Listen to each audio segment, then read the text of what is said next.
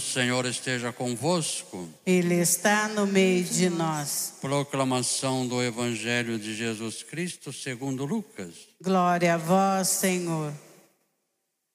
Naquele tempo, disse Jesus aos seus discípulos: Como aconteceu nos dias de Noé, assim também acontecerá no dia do Filho do Homem. Eles comiam, bebiam, casavam-se e davam em casamento até o dia em que Noé entrou na arca. Então chegou o dilúvio e fez morrer todos eles.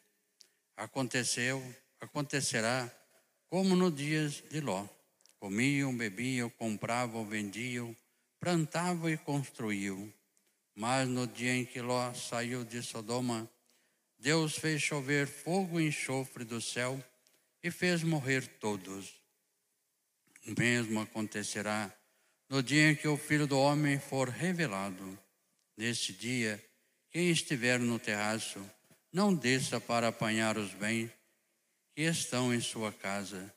Quem estiver no campo, não volte para trás. Lembrai-vos da mulher de Ló. Quem procura ganhar sua vida vai perdê-la, e quem perde vai conservá-la. Eu vos digo: nesta noite dois estarão numa cama um será tomado e o outro será deixado. Duas mulheres estão moendo juntas, uma será tomada e a outra será deixada. Dois homens estarão no campo, um será levado e o outro será deixado. Os discípulos perguntaram: Senhor, onde acontecerá isso? Jesus respondeu: Onde estiver o cadáver, aí se reunirão os abutres. Palavra da salvação. Glória a vós, Senhor.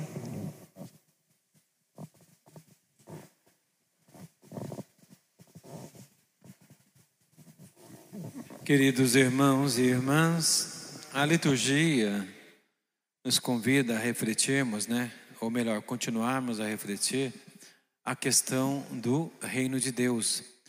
Nessa caminhada de Jesus a Jerusalém, Jerusalém, ele começou ontem, né, a nos falar desse reino de Deus, do dia do Filho do Homem. Porque um fariseu pergunta a Jesus, né, quando viria esse, esse reino de Deus? E Jesus nos revela uma grande verdade. Com esse reino de Deus não vem ostensivamente, ele não vai vir numa data, numa hora marcada. Esse reino de Deus acontece no dia a dia. Porque esse reino de Deus está no meio de nós.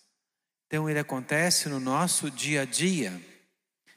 E é isso que Jesus nos falava ontem, que esse reino de Deus vai se concretizando, vai se realizando nesse dia a dia, esse dia do homem. Mas aqueles que buscam viver o amor e a bondade que nós vimos ontem. Quem vive o amor e a bondade, esse consegue perceber esse reino de Deus. É fato que nós percebemos, comentávamos ontem, né? Quando a gente faz um bem a alguém, a gente sente uma alegria muito grande quando você consegue ajudar uma pessoa. Quando de fato você consegue fazer um bem a uma pessoa. Você sente uma gratificação. Sente uma alegria. Essa alegria já é o sinal desse reino de Deus. Porque só nós vamos ver a Deus, só pode ver a Deus, como diz o próprio São João, quem ama. Quem não ama nunca verá a Deus. Porque Deus é amor. Então, para enxergar a Deus, tem que amar. O amor para com o próximo, a caridade, e é nesse sentido que o Evangelho de hoje vai nos falar. Porque o reino de Deus nós vamos construindo esse reino dia a dia, momento a momento. Como a nossa santidade. Ninguém vira santo de um dia para outro. O santo é um processo, é uma caminhada de vida. É uma mudança que vai acontecendo no dia a dia de nossa vida. Cada vez mais que o reino de Deus vai se tornando presente, mais santo vamos nos tornando. Porque para entrar no reino de Deus tem que ser santo. Só os justos, os santos que entram no reino de Deus. E nós estamos nesse processo, nessa caminhada para Jerusalém Celeste, nesse processo de santidade. Por isso a liturgia hoje vem nos falar justamente disso. Na primeira leitura, João fala da sua alegria quando ele encontra dentro da comunidade pessoas que vivem o amor, pessoas que vivem esse reino de Deus, pessoas que são sinais da presença de Deus dentro da comunidade. Tanto que ele chama ali de senhora. Quando ele fala senhora ali, ele está falando da comunidade. Uma senhora eleita que é a comunidade, que somos nós. Então ele fala com alegria das pessoas que vivem esse amor, que são o sinal do reino de Deus presente no mundo. Essa é alegria da carta de João hoje. Mas ele sabe que infelizmente nem todos vivem assim. Então é necessário buscar vivermos esse amor para alcançarmos a graça da santidade, mas isso é construído num processo de vida, de experiência de Deus. E isso, a experiência de Deus, só, só nós só podemos viver de verdade, queridos irmãos, através do amor. Sem o amor não tem experiência de Deus. Porque o próprio Jesus diz, né, no Evangelho: aquele que diz que ama a Deus, mas não ama seu irmão é mentiroso. Não tem como experimentar a Deus se não experimentar o amor.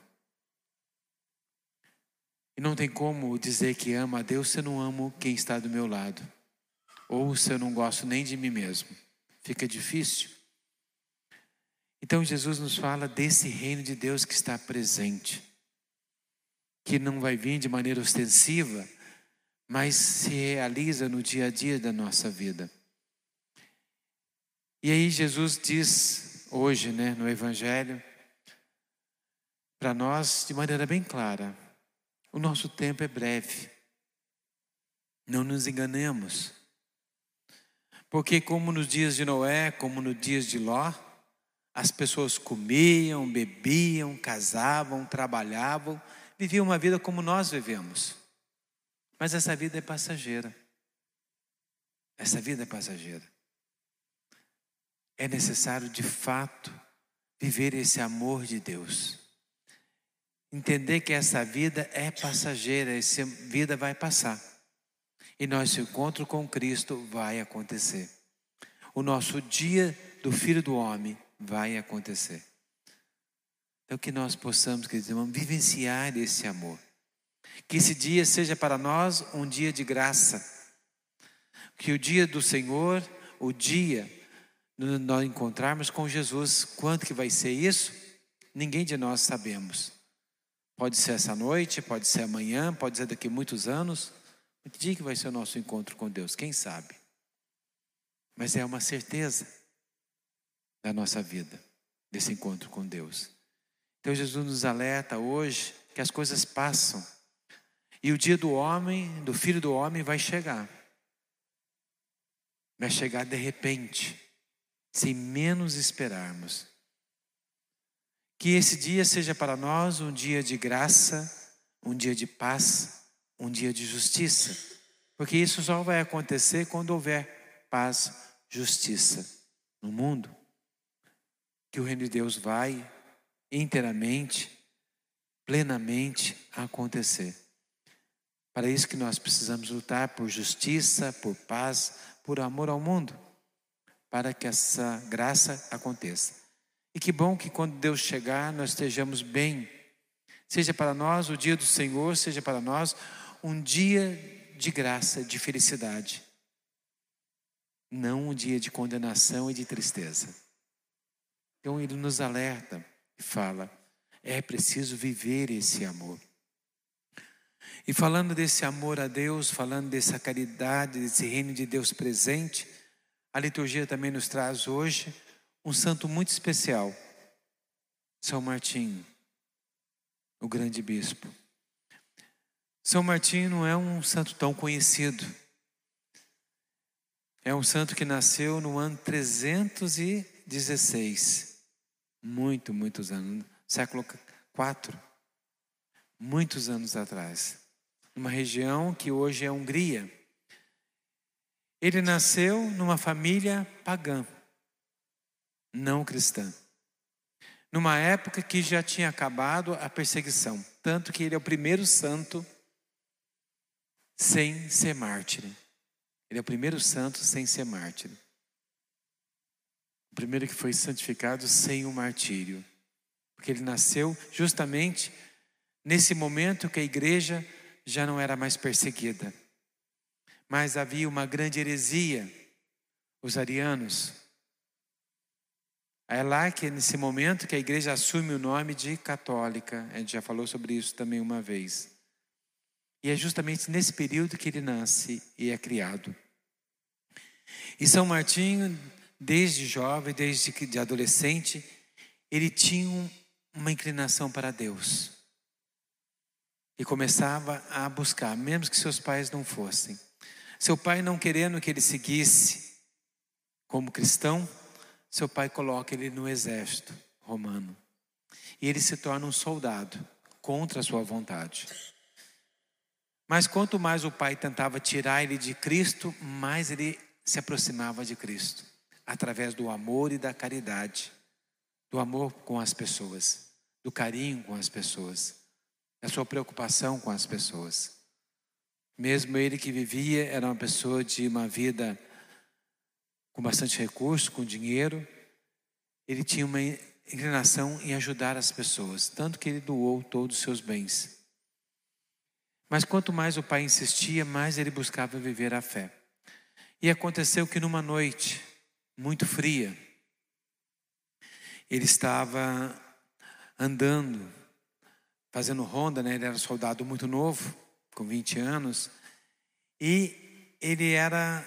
Então, os soldados faziam aquela rua, é, ronda né, noturna. Ele estava fazendo a sua ronda noturna como soldado romano. E acontece justamente aquela cena que a gente viu antes de começar a missa, lembra? Quem olhou, viu São Martinho, um soldado romano com uma espada cortando a sua capa. É justamente o que ele faz. Ele encontra na sua frente um mendigo. E o mendigo lhe pede. São Martinho não tinha o que dar para o mendigo. O que ele tinha, ele deu. Ele melhor, ele dividiu, compartilhou. Ele pegou o que tinha, era a sua capa. Os soldados romanos usavam aquela capa vermelha nas costas, não era um enfeite, não. Não era para o uniforme ficar mais bonito, mas era aquela capa que ele usava, na realidade, era um cobertor, praticamente. Ele usava aquela capa para tudo, para se proteger do freio. Então, na capa era um instrumento de proteção para ele. E ele pegou, cortou metade da capa e deu metade da capa para o mendigo. Se cobrir por causa do estava muito frio.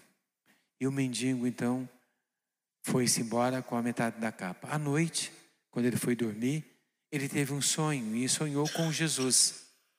E Jesus apareceu para ele usando a metade da capa.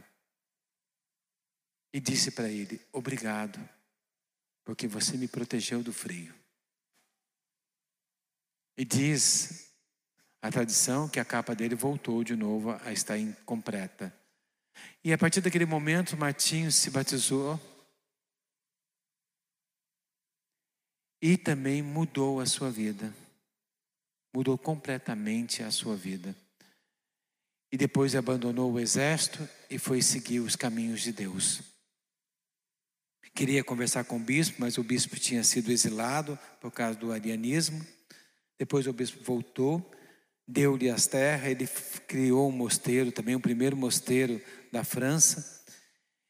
E assim São Martinho vivia uma vida e cada vez mais jovens procuravam São Martinho. Cada vez mais o número de adeptos que queriam ser monges, queriam seguir a Jesus, seguiam São Martinho. Ele se tornou um grande santo. E logo, depois de alguns tempos, né, foi aclamado bispo e se tornou um bispo, também muito caridoso, que não buscavam viver no luxo, mas o que tinha, ele dividia com os mais necessitados. pelo amor e pela caridade, ele viveu toda a sua vida. E depois também de ter sido já idoso, né? Ele estava com doente. Ele foi então fazer a reconciliação de um grupo que estava dividindo a igreja, um outro grupo cismático. Ele conseguiu a unidade. Mas na volta ele morreu, né, com uma infecção. E aos 81 anos ele veio a falecer no dia 8 de novembro do ano 361. Ele faleceu, mas foi sepultado três dias depois, no dia 11, por isso o dia de hoje. E São Martim então viveu esse amor. Ele foi presença do reino de Deus que tanta muitas pessoas enxergaram Cristo, enxergaram o reino de Deus por causa de São Martim. Por isso a liturgia hoje nos fala desse amor, queridos irmãos. E é justamente esse amor que São Martinho viveu na sua vida e elevou muitas pessoas a viverem também esse amor a Deus, esse amor ao próximo. E buscando sempre a unidade, a reconciliação, defendendo a fé católica. Então, São Martinho foi aquele um defensor também da fé católica contra os arianos. Então, São Martinho foi aquele homem bondoso e foi muito conhecido por sua bondade e muito aclamado também por sua bondade e por seu amor. Então, que nós possamos também, queridos irmãos, em nossa vida, ser a presença do reino de Deus para muitos irmãos, ser um sinal do amor de Deus para muitos irmãos. Que nós, de fato, como comunidade, possamos de fato viver esse amor profundo de Deus, como São Martinho viveu. Por isso, queridos irmãos, pensando então nesse momento de viver esse amor de Deus também, eu convido a todos a ficarmos de pé e confiante nesse amor que Deus nos convida, queremos também elevar nossas preces a Deus, os nossos pedidos. Pelo Papa, para que na sua